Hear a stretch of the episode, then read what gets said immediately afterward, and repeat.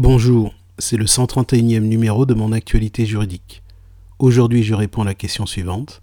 Quelles sont les autres indemnités versées en cas de licenciement économique?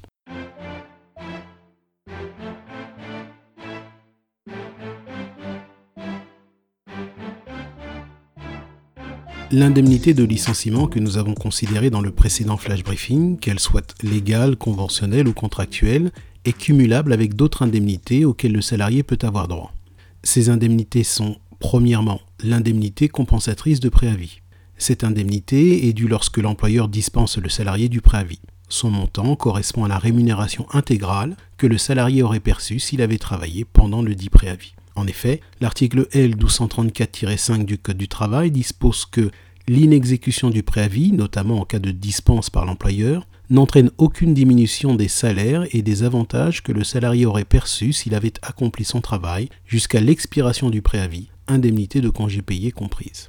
Deuxième indemnité, l'indemnité compensatrice de congé payé.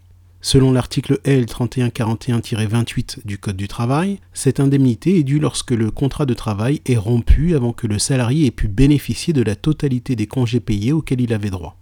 Le montant retenu pour cette indemnité est le plus avantageux entre le dixième de la rémunération brute totale perçue par le salarié au cours de la période de référence, ou la rémunération que le salarié aurait perçue s'il avait continué à travailler. Troisième indemnité, la contrepartie pécuniaire d'une clause de non-concurrence. C'est le cas si une telle clause figure au contrat de travail du salarié.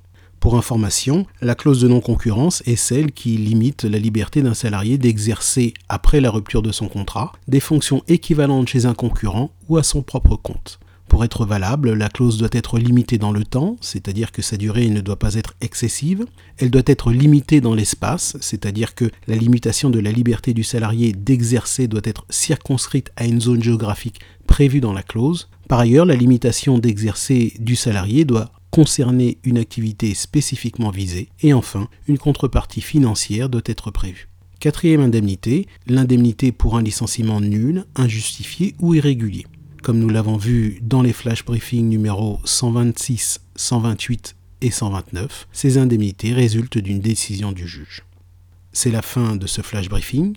Si vous souhaitez obtenir davantage d'informations concernant la procédure de licenciement économique, interrogez la skill mon assistant juridique sur votre enceinte connectée Alexa en disant Je suis licencié. Vous obtiendrez alors notre dossier qui contient notamment des diagrammes clairs.